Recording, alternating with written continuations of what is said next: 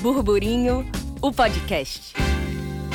Estamos começando o terceiro episódio do podcast Burburinho, nessa segunda temporada que faz parte do projeto Burburinho Avarandado, com o patrocínio da Lei de Incentivo Aldir Blanc de Emergência Cultural, Prefeitura do Natal e Governo Federal. E hoje, para conversar com a gente, vamos receber a produtora Lúcia Ataíde. E a gente vai conversar sobre gestão de carreiras artísticas. Lúcia trabalha com uma galera aí, com o do com Luísa, com a Bexi. E eu acho que tem muito para compartilhar com a gente assim ao longo dessa trajetória, como vem se relacionando com essa galera, como é da conta, né? Quais são as estratégias para gerenciar um artista, para posicionar o artista numa cena. Eu acho que você pode trazer um pouco dessa tua experiência para a gente e a gente vai trocando aqui. Eita, danado. Primeiramente, obrigada pelo convite. A gente quase que não consegue gravar isso, mas assim, a gente ia conseguir chegar ao nosso momento. Vai dar bom. É, é, meu nome é Lúcia Ataíde Braga, mas me chamo mais de Lúcia Braga. Ai, que fina! Acho bonito. E assim, eu comecei isso que, como a gente estava falando aqui agora, né, esse negócio de agenciamento de carreira artística eu acabo que faço um bem bolado com as bandas que eu trabalho, que é a Luiz Alquimistas, o do Souto e a Bex. É, faço um bem bolado de produção executiva, de agenciamento de carreira artística, de booking, de, de manager também. É um pouco de tudo que se mistura numa coisa só, que sou eu, a base B, Cultura e Entretenimento, que sou eu, uma, uma equipe de... Como é que é? Uma equipe, né? Equipe. É uma equipe. E aí minha, minha coisa toda começou em 2013 com o do Souto, que foi mais ou menos assim. Eu morei muito tempo fora, em Barcelona, na Espanha. E aí voltei em 2010, um pouco ainda sem saber. Já tinha um relacionamento com a Tropa Trupe, voltei em 2010 ainda sem saber o que seria, mas sabia que era dentro do campo cultural que eu queria atuar. E aí voltei um pouco nessa incerteza aí, se era pro circo, se era pra música, se era o quê. E os meninos do Souto conheci, os meninos pouco, mas eles estavam também com, com a perda recente de Jana, né, que era a ex-produtora deles, ex-mulher de Paulo e tal. E aí a gente foi se conectando e tal. E tudo que eu comecei a aprender de, de, de produção executiva, de agenciamento de carreira artística, foi diretamente com o do Souto. Já fazendo. Ali. Já fazendo. Sem... Em Barcelona você não tinha passado por Não, em Barcelona eu tive outras convivências mais bem independentes, assim, com raves, com música, música eletrônica, com movimento Ocupa, com outras paradas que aí sim também foi que acendeu esse meu olhar, esse meu interesse cultural, sabe? Só que aí aqui é uma coisa muito mais profissional mesmo. Lá era muito a lava-vu, assim, era a minha vida, eu vivia aquilo, eu morava na casa ocupa, a gente tinha que fazer as raves para fazer a grana no bairro, né? enfim. E aí aqui quando Solto foi foi isso, assim, ele já tinha uma história, né? Eu comecei com uma banda que já tinha uma carreira, já tinha um, um reconhecimento, já os meninos já estavam com o quê? Com três discos lançados, hoje eles têm cinco, estamos caminhando aí para o sexto. E aí eu fui entendendo nesse lugar também de começar como parte, como produtora, e depois fazer parte da banda. Hoje, hoje a gente tem uma sociedade, eu faço, faço parte como sócia da banda. É, entender que eu não sou mãe de ninguém, né? A gente é produtora, a gente é empresária, a gente cuida para que as coisas aconteçam, para fazer acontecer o que eles pensam, né? O que eles planejam artisticamente, a gente faz acontecer. Mais ou menos o agenciamento de carreira artística é pensar é planejar um pouco o que o artista quer fazer. Obviamente, a gente entendendo das, dos pormenores, das técnicas, né? De uma assessoria, que hoje eu já não faço, mas no começo a pessoa fazia o quê? É, mídias sociais, assessoria de imprensa e não sei o quê. Aí, e também o bom é que, dependendo com que artista você trabalha, eles também são parte, sentem parte disso que realmente são, né? Aí, por exemplo, o do Souto Gabriel já faz toda a parte de produção musical. O Gustavo e Paulo têm Gustavo, principalmente, tem um pé, um pé no, na direção, né, direção, direção criativa, artística, né? artística, publicitária e tal. E aí a gente vai caminhando junto. Aí, pouco tempo depois, eu entrei, comecei a trabalhar com Luísa, que começou aí em 2014 para 2015. E agora deu, agora não, né? Três, quatro anos atrás deu um boom. Tá morando em São Paulo, agora está todo mundo aqui por, por conta da pandemia. E aí Luísa já é o um exemplo claríssimo de como é importante o artista é, fazer parte mesmo disso, assim, que não tem como você, como produtora, pensar, executar e, e, e, criar o que esse artista vai ser, né? Assim, ele tem que ter sua vertente artística, tem que dizer para você o que ele realmente quer, para você saber, entender o que você, por onde você vai ter que sair. Ah, eu quero fazer um show em tal lugar, de tal forma, então você vai ter que correr atrás para que isso realmente possa acontecer, assim, pensar em estratégias de mídia, de marketing, quer dizer, também é muito, é, né? É uma coisa que a gente faz bastante. e tem que estar sempre ligado, conectado ao que vem, né? O que vai acontecendo, as mudanças. Enfim, que tudo uhum. muda o tempo todo, né? E principalmente agora. E, e também trabalho. Bex. E foi. Aí depois veio a Bex, é um artista jovem, você é muito fã, inclusive. Sou muito Somos. a gente tá aí, a gente tem menos contato, convívio quanto com as outras bandas, por várias questões. Ela também tem outros trabalhos e tal, mas a gente tá para é, eu acho que agora a gente está para começar realmente um trabalho de agenciamento de carreira artística, sabe? Ela também teve várias mudanças, a formação da banda mudou várias vezes. É, e acho que agora ela está assim, se encontrando quanto quem ela vai querer ser nesse lugar. Bex é Bex e Walter, né? Então, talvez esse formato continue, é muito bacana, inclusive até para circular é perfeito. Sim. E aí eu acho que a gente vai enfim, tem alguns projetos de lei aprovados também, então a gente vai caminhar para fazer não, as coisas ela acontecerem. Para, ela faz o movimento dela, viu? Uhum, fazemos. Essa coisa do, do artista, assim, eu acho muito legal a gente falar enquanto produtor e tal, porque muitas vezes tem essa, essa coisa, né, que parece que o produtor tá ali para cuidar né, do, do enfim, para ser a mãe, para uhum. ser a uhum. psicóloga, para ser para ser tudo, para ser né? o banco, né? para ser o banco, para ser tudo. Então é muito legal quando você consegue estabelecer parcerias com artistas que eles também têm a consciência desse trabalho, da importância dessa função, mas que ele também não pode ser omisso desse processo de pensar, de se planejar, de ter responsabilidades dentro daquilo ali. Uhum. Então eu acho que é legal, né, quando a gente consegue uma, uma relação desse jeito. A gente sabe que não é a realidade de muitas situações assim entre produção e artista, sobretudo quem trabalha diretamente gerenciando a carreira de um artista como empresário ou um produtor específico. E aí eu converso muito com as pessoas que eu tenho assim próximo e que fazem esse tipo de trabalho, que às vezes eu vejo a galera meio desesperada, assim, tipo, o que é isso? Não tô pirando aqui porque não sei quem quer tal coisa e eu tô doido, não sei o que eu digo. Certo, mas essa pessoa não faz parte desse processo, essa pessoa joga a bomba para tu e sai correndo. Então, até que ponto é importante essa parceria, né? Uhum. Entre o artista e o produtor. É, existem os dois lados, né? Tem um lado do artista, que não consegue dialogar com o produtor, porque não consegue mesmo organizar as ideias, que é aquele artista que pega e faz na hora, que, que é artista, mas que que não consegue passar o que está dentro da cabeça, assim mesmo, o que, o que quer criar o que, é, o que quer criar, né? E não entende que precisa co-criar. Os dois precisam estar tá alinhados completamente. E tem também um empresário, o produtor, eu não gosto nem muito do nome empresário quando, é, quando assuntos, são assuntos artísticos, mas tem também o produtor que quer impor o que aquele quer, quer, né, quer moldar aquela pessoa, quer que, sei lá, uhum. um exemplo, a, a artista X quer, criar, quer gravar um clipe e eu, como produtora, vou lá falar: ah, o diretor vai ser esse, seu styling, seu stylist vai ser esse, seu diretor artístico vai ser esse, seu. E a pessoa vai. Não, eu não queria isso. Eu queria trabalhar com pessoa lá de Manaus, queria trabalhar com não sei o que, não sei o que. Não. Tem que existir essa comunicação para poder o negócio acontecer. Assim. Não é uma coisa unilateral, né? É uma coisa que tem que vir. Eu não sou artista. Eu, eu assim, eu comecei com a tropa trupa, fazia ali meu tecido, tive minha clau, meu palhacinho e tal. Tenho alguma algum conhecimento sobre isso, mas na prática também não tinha conhecimento como produção cultural, nem como agenciamento de carreira artística. Aos poucos a gente foi fazendo uns cursos aqui e ali, e na prática mesmo. Então, muito menos como artista, eu tenho, né, eu acabo que tenho que estar dialogando junto com, com os Era trabalhos isso que eu ia te perguntar, assim, existe esse lugar de você chegar, não nesse lugar da imposição, assim, não de chegar impondo, mas de chegar dando um toque e, e, pensando assim, comercialmente, por exemplo, galera, vamos por esse caminho aqui que eu acho que vai dar bom para a gente entrar em festival, uhum. para a gente conseguir o público tal para comprar tal produto que a gente está pensando em lançar para chegar uma renda, uma fonte aqui uhum, para gente. Uhum. Existe isso assim? Existe, existe sim. Por isso que eu falo, a gente tá sempre, tem que estar tá sempre conectado com o que está acontecendo, né, ao redor do, do, planeta. É, porque apesar de você não ser artista, você também está co-criando junto com ele Exato. ali uma obra, um Exato. trabalho, né? E isso aí já é outra, outra, outra habilidade também do agenciamento de carreira artística, né? Que eu estou começando a desenvolver, que é esse lado bem comercial mesmo de estar tá antenado nesses, nesses gatilhos comerciais que, tem, que, vem, que vem rolando.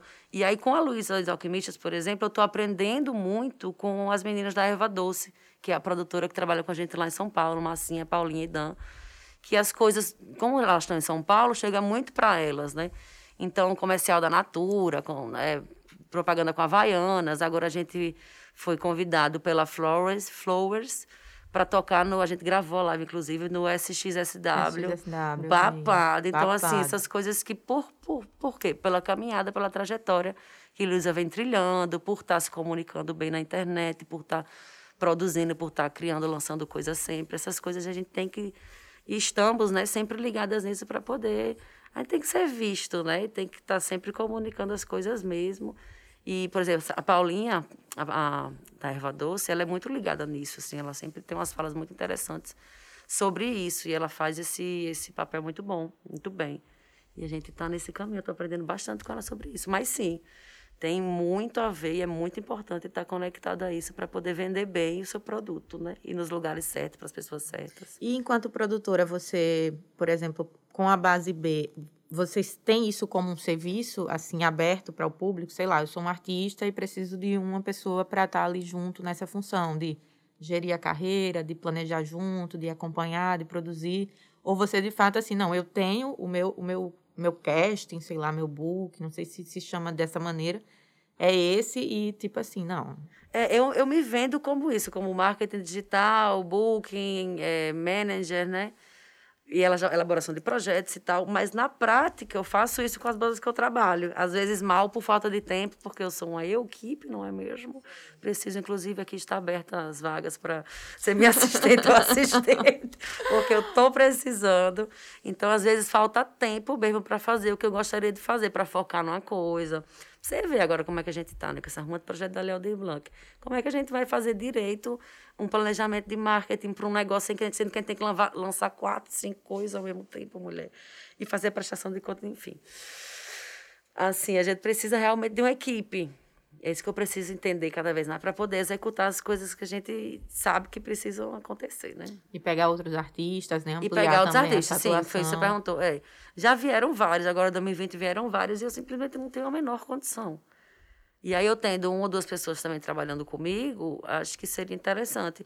Eu tento seguir um pouco numa vertente artística, mais ou menos, assim, ela vem...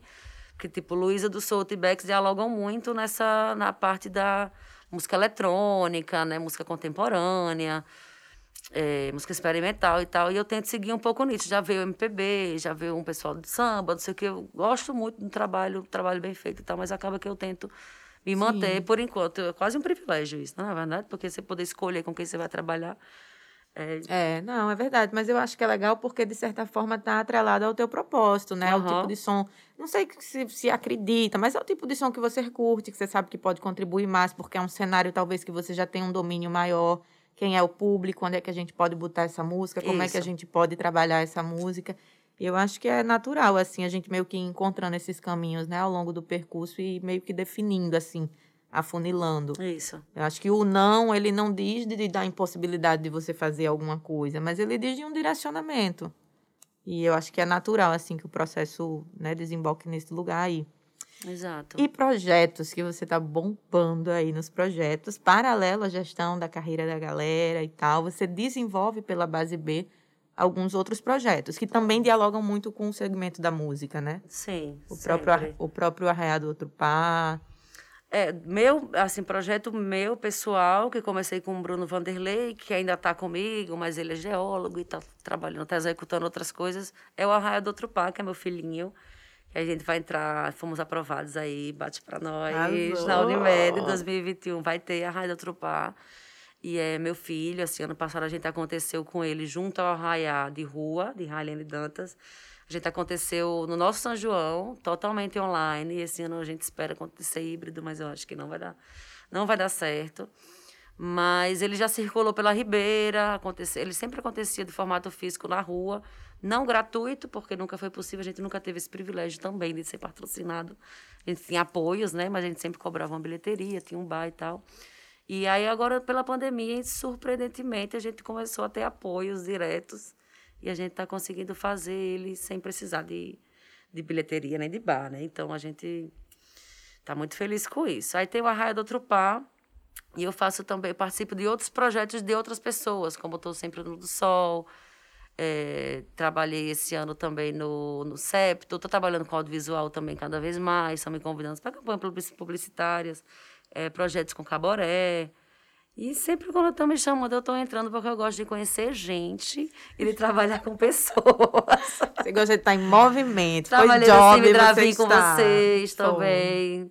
Tô gostando muito, assim, tô, tô conseguindo sair um pouco da música para me adentrar um pouco no audiovisual. É, É, é um isso que eu ia dizer, massa. porque eu acho que você tem uma presença tão forte dentro da música, sobretudo porque o trabalho dessas bandas acabam sendo mu- tem uma visibilidade muito legal e tal. E é legal, assim, quando você começa a trilhar também um outro caminho por outras linguagens, porque acaba ampliando a tua possibilidade de Isso. atuação, de job, de ter cliente, de fazer né, uns movimentos paralelos, de entrar um recurso a mais. Exatamente. E é aquela mesma coisa, né? A gente tem que ser vista. Minha amiga Raliane Dantas, inclusive, fala muito bem isso. E ela é muito bem vista, né? Ela é demais. mano.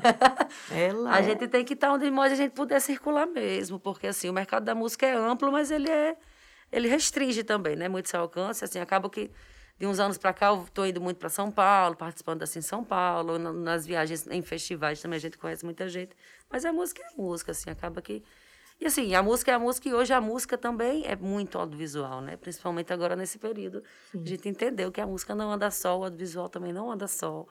E a gente tem que caminhar e passear por esses meios que a gente gosta de atuar. E sobre sustentabilidade, mais direcionado a essa questão da carreira do- dos artistas, assim, que tu agencia e tal. Como é que vocês pensam estrategicamente essa entrada de recurso, de grana? É por projeto? É vendendo show? Como é que vocês têm, assim, tentado sobreviver, né? Nesse mar que a gente tenta É, nadar. eu, vou, eu vou falar assim, olhando antes da pandemia, porque agora na pandemia, muito louco, mas a gente conseguiu desenvolver tá, o nosso trabalho com muitos editais, né? Muitos incentivos. Mas antes, realmente, pro do Solto é sempre muito show mesmo. A gente fez uma campanha de, financiamento coletivo, deu certo uma vez. Luiz Alquimistas também fizemos. A Luísa, a gente começa a trabalhar bem o, o merchandise dela.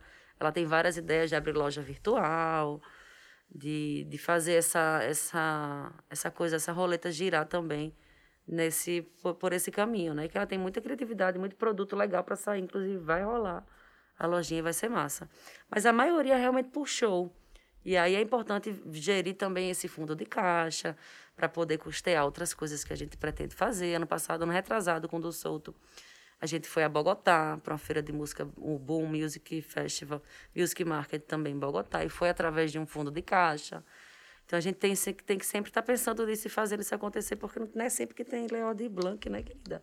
Os editais não. Seria tudo, Seria se tudo. fosse uma coisa permanente. Inclusive, aí, fica a dica aí, eu pessoal. acho que a briga agora é essa. Que se mantenha isso, né? Com certeza. Mas, a, mas para música, assim, para gente, o ideal é realmente sempre estar vendendo produtos relacionados à banda, ao produto artístico do, né?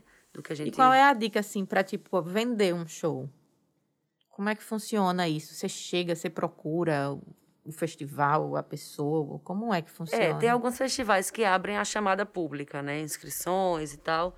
Os que não, eu confesso que é bem mais difícil. Existe sim um, um QI ali, um QI que um, dependendo de que status você tá com seu com seu produto artístico, não vai rolar. Tem, dependendo se você consegue, com uma, uma indicação de alguém, realmente acontece isso. Mas se você souber também o que é o seu produto e que festival se encaixa o seu, seu produto, tem festival que é mais de rock, tem festival que é mais de reggae, outro que é mais de música, enfim, contemporânea, outro que é mais de brega. E aí, você sabendo disso aí, fica mais fácil. Tem, tem alguns sites que listam esses festivais, né? Tem algumas plataformas que organizam esses festivais aí por, por, por data de inscrição, por data de execução. Qual é o tipo de material que normalmente é importante, assim, você ter para trabalhar uma venda de um show, de uma coisa É importante você ter seu press kit, seu release organizado, um portfólio, vamos dizer assim. Um portfólio com sua foto, com seu histórico de shows. É, é, fotos, tem, sempre bote muita foto, que é muito importante. Suas fotos, históricos, sua descrição. É, faça, tenha seu ma- mapa de palco organizado, seu setlist organizado, seus links, seus sites, uma clipagem bem organizada também, que é muito importante a comprovação do que você fez, né? Não só em editais, mas as pessoas também acabam que, a partir disso, elas comprovam quem você é no mundo. Então, ter isso organizado. Eu chamo de press kit, né? Que você organiza um documento só, com esse release, com essas fotos. O do Solto, por exemplo, a gente botou um mapa do mundo. O mapa do mundo é chique, né? Porque só tem Colômbia ali saindo do Brasil. Mas você organiza um mapinha ali, colocando por onde você passou. Se não passou, se for aqui dentro do Rio Grande do Norte mesmo, bote isso também, que fica bonito. É importante ter isso visualmente bem apresentado, que já dá outra cara é, ao seu produto. Já é um lance meio profissional. Você recebe assim, você diz, porra, essa galera, pelo menos, é Você pode organizada. ter começado ontem, mas você tendo isso organizado... Já é legal, Já né? é legal. O CD físico já ficou um pouco para lá, rola né? Não mais. tá rolando mais, mas você bota ali seus links, faz um PDF com uma parada clicável. É muito interessante você estar tá ali é, gerando acessibilidade para isso também, para esse conteúdo. E eu estava pensando aqui agora também que eu acho que é, existe aí uma, uma espécie de auto-venda, que a internet ela contribui muito para isso. Eu fico pensando que hoje em dia é muito fácil um artista ser descoberto, né, por algum festival, por alguma produtora, por alguma coisa, pelo fato dele ter uma presença muito forte digitalmente.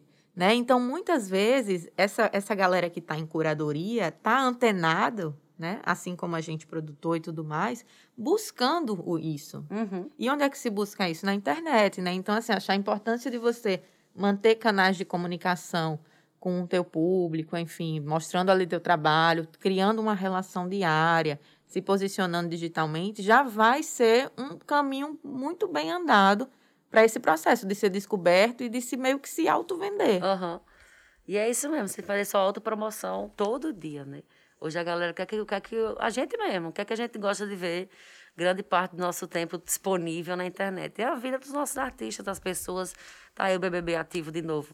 É isso que o povo gosta de ver, a vida, o dia a dia do, do artista. Vamos estão falando de artista do artista. É, filmar no estúdio, fazer esse, esse, esse diário de bordo, vamos supor, né? Do que, do que, a gente, do que vocês estão criando. Se não está em um momento muito bom, como foi o começo dessa pandemia, foi todo mundo confuso, não sei o quê. Mostra em casa, pega um violão, toca um negócio, está escrevendo, compondo a música, grava isso, posta isso. É sempre é muito importante ter e essa... eu acho que até esse momento de fragilidade mesmo, é, essa coisa da internet fez a gente se aproximar muito, né, dos artistas, uhum. dos nossos ídolos. E eu acho que a coisa mais legal disso tudo foi a gente perceber que aquilo ali é um humano, que também tem fraquezas, fragilidades, provavelmente em algum momento vai falar uma bobagem, provavelmente não sei o quê. E eu acho que essa proximidade e essa naturalidade com que você tenta mostrar ali a sua vida normal aproxima muito o público, assim. Você vê que eh, artistas tipo jovens, assim, às vezes têm uma propagação muito maior do que um grande nome da música na rede social. Você vê, assim, artistas jovens que têm milhões de seguidores e artistas, assim, mais antigos, mais consagrados, que têm uma importância muito relevante no cenário da música brasileira, não tem essa propagação toda que um artista jovem conseguiu ter. É. Porque o artista jovem, ele já está ligado nessa prática desse compartilhar do dia a dia, desse desnudar de uma persona que às vezes ele cria no palco. Né? E, o, e o artista mais, digamos assim, né, de um tempo mais antigo e coisa do tipo, ele ainda tem certas barreiras ali. Uhum, uhum. É, e são comunicações que estão mudando sempre, né? Sei lá, a gente começou ali com o Facebook, era uma coisa muito de texto, muito impessoal também. O Instagram já veio aproximar, depois veio o Stories no Instagram, agora é o Twitter, mensagem a todo tempo. E as comunicações, a, a linguagem vai sempre se transformando. E é isso, esses artistas mais eruditos, eles ainda não. Alguns ainda não conseguiram entrar nisso aí, tá tudo bem também, né? São, são, tem momentos para tem é, espaço para todos também, né? É, são, acho que sim, acho que são escolhas, mas é importante que quem entende isso, até artistas eruditos que entendem isso, estão conseguindo se reinventar. Se reinventar. Exatamente. É isso, eu, eu fico pensando em, em, artistas como um Caetano Veloso, que para mim é um case assim muito pontual da reinvenção dele. Eu, eu, percebo a carreira de Caetano como uma renovação de público constante, assim, ao longo da sua trajetória. É impressionante. Você vai num show de Caetano hoje, é uma galera jovem, pô, uhum. pirando ali na frente, sabe? Cantando as músicas e tal. E ele soube, e ele tem essa característica na personalidade dele, né? Dessa busca e tal. Eu acho que o próprio tropicalismo acaba sendo muito conceitual nesse sentido da, da antropofagia, da busca pelo Sim. novo, da uhum. mistura, da abertura. E aí você vê ele fazendo isso e influenciando artistas como a Gal Costa da vida. Né? Eu tô falando desses nomes que são um pouco mais tradicionais no, no, nosso né, repertório assim, de música brasileira e que conseguiu se reinventar.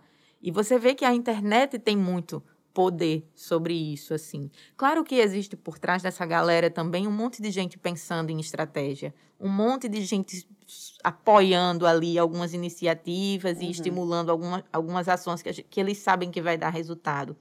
Mas, de modo geral, os artistas que conseguiram fazer isso e renovar o seu público a partir disso, eles conseguem manter uma linha de sustentabilidade, de visibilidade, de atuação, e não vai meio que perdendo ali aquela importância, né? Sim. Sim, Então, você, falou, você falou de sustentabilidade das bandas que eu trabalho, é muito, é, eu simplesmente esqueci de falar dela. Mas tem também os direitos autorais, né? O recolhimento dos Sim. streamings. É, para a Bex ainda tá, como ela ainda está no começo, é uma coisa ainda te- rende muito pouco, para o Souto já tem um pouco mais, e para a Luísa já é uma coisa que vem gerando mensalmente aí um recolhimento bem bacana. Gente, eu tava assistindo alguma coisa no Netflix um dia desse e, e rolou a música de Luísa. É uma.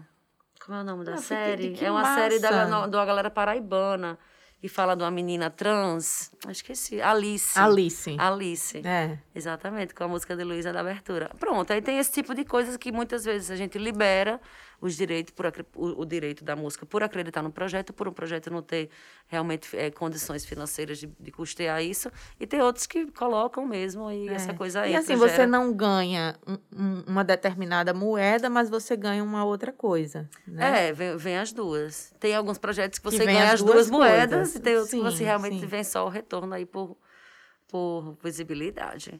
Muitas questões, Muitas meu questões, Brasil. menina. Contrata que ela faz tudo. faz inclusive um cafezinho maravilhoso. Ai, quero mais.